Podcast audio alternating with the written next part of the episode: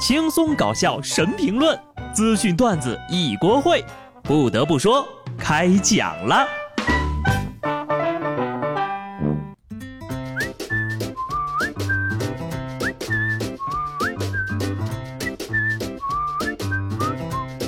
哈喽，听众朋友们，大家好，这里是有趣的。不得不说，我是机智的小布。昨天呢是一个特殊的日子，叫世界表白日。你被表白了吗？如果你不知道怎么拒绝别人的表白哈，没关系，其实很多技能呀，你一辈子也都用不上。一年三百六十五天都没人跟你表白，你以为四月十四号就有人跟你表白了？但是呢，咱们遇事儿不要慌，是吧？先拿出手机来查一查。昨天呢，还是黑色情人节，一个只属于单身贵族们的情人节呀！哈哈，终于不用送礼物了。如果呢，你不想再做单身汪的话，那么今天的节目呢，也请做好笔记。前不久呀，台州交警发现一个小男孩驾驶着电动三轮车，带着三个小姑娘，立即上前进行了制止。原来呀，这小男孩今年十三岁，趁大人不注意呢，偷偷的把家里的车骑了出来，带着妹妹准备去前面的商店买冰棍儿。随后呢，交警对几名孩子进行了批评教育，并且通知了孩子的家长。十三岁就会开车把妹了，实在下输了。这小老弟儿长大了之后啊，肯定不愁找不着对象。骑上我心爱的小摩托，他永远不会堵车。今天天气晴朗，心情晴转多云，开车带着妹妹们买冰棍儿，爸爸妈妈可高兴了，奖励给我两个爱吃的大嘴巴子。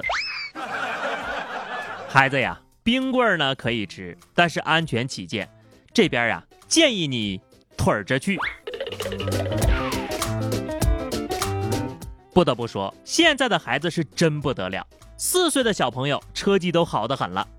云南曲靖一男童开着玩具豪车在车流中行驶，前面呢还有一个家长骑着电动车开路。民警发现之后呀，赶紧让两人停下了，并对领路的家长呢进行了批评教育，让家长呀赶紧把车哈遥控带回家。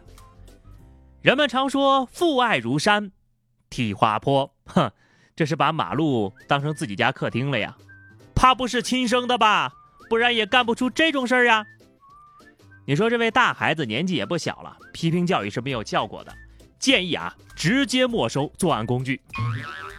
你这是拿生命和别人的安全在做游戏呀！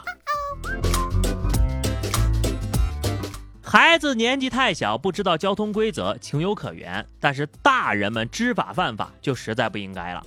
河北唐山交警在巡查的时候呢，发现了一辆白色的轿车后的车牌非常的奇特。这个车牌号呀，是用白色的油漆在一块铁板上手工描绘的。检查还发现，这司机呢没有驾驶证，这个车呀是他从废品站买的报废车。本来车身是黑色，他还用漆给刷成了白色。后来又捡了一个车牌挂在车前头，之后呢用油漆在一块铁板上手绘了另一只牌照挂在后面。总结起来就一句：人是无证的，车是报废的，前车牌是捡的，后车牌是画的。感情您是自个儿攒了个车？但凡你看点书、看点新闻，法律意识再强一点，你在画车牌的同时呀，就知道顺手给自己画个驾驶证。如果不是绘画技术太不过关了，就这样的三无人才还发现不了呢。下面呢，我们来关注一下动物世界。英国的野生动物研究人员拍到了令人震惊的一幕：一只饥饿的大黑背鸥直接吞下了一整只兔子。那个震撼的场面呢，不亚于我们人类三口一头猪。哦，我的老伙计，你居然吃下了一整只！我的上帝呀，你是怎么做到的？确定这不是把蟒蛇 P 图 P 成了海鸥吗？照这种情况看呐，这玩意儿要饿极了，怕是会吃人呐。不过呢，这和我饿的时候一口一个汉堡也没啥太大的区别啊！不得不说，看得我还怪紧、怪怪紧张的哈，就想给他递杯水，怕他噎着。话说，海鸥就真的不噎得慌吗？要说海鸥呀，这几年也挺嚣张的。前几天当街斗殴，现在都敢生吞小兔兔了。兔兔那么可爱，是吧？结果搞得老鼠看了也不学好，开始蠢蠢欲动了。新冠疫情爆发之后呀，英国政府呢建议民众尽量待在家里，地铁乘客也减少了约百分之七十。冷清的地铁站台上，两只老鼠正肆无忌惮的肉搏，被周围的人呢给拍了下来。打起来了，打起来了！本命年的时候，他们打起来了。一时间呢，竟然不知道是这两个老鼠太无聊呢，还是看他们打架的我们更无聊。话说，你们有时间拍视频，就没有时间劝个架吗？这要是我啊，警察呢？还有没有人管了？有老鼠在公共场所斗殴。一想到我可能这辈子都上不了一次国际新闻，老鼠居然可以，真觉得自己活得太失败了。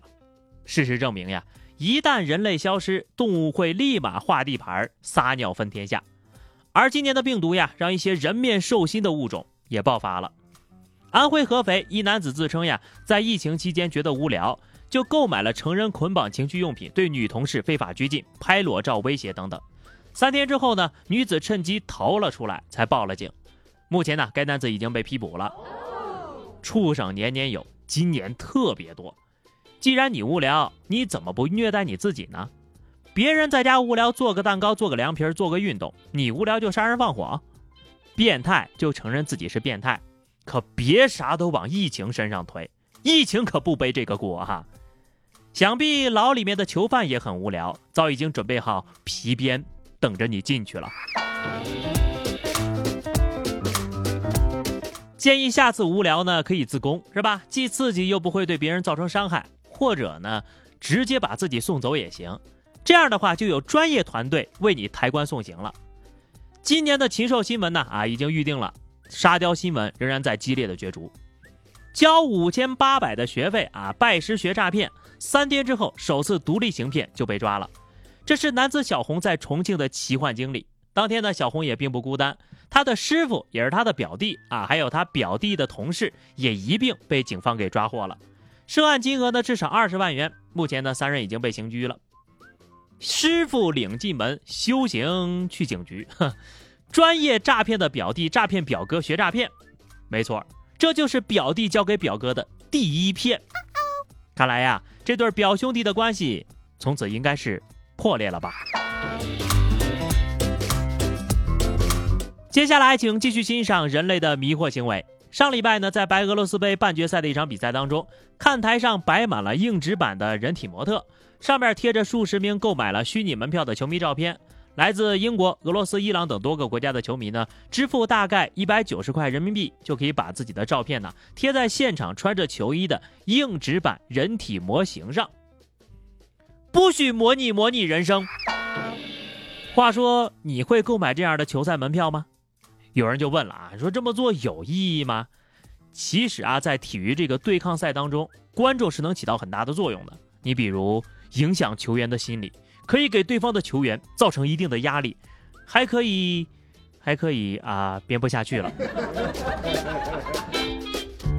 最后一条消息啊，也跟足球有关。足球运动员内马尔的母亲啊，内马尔我们都知道啊，今天我们来说说他的母亲。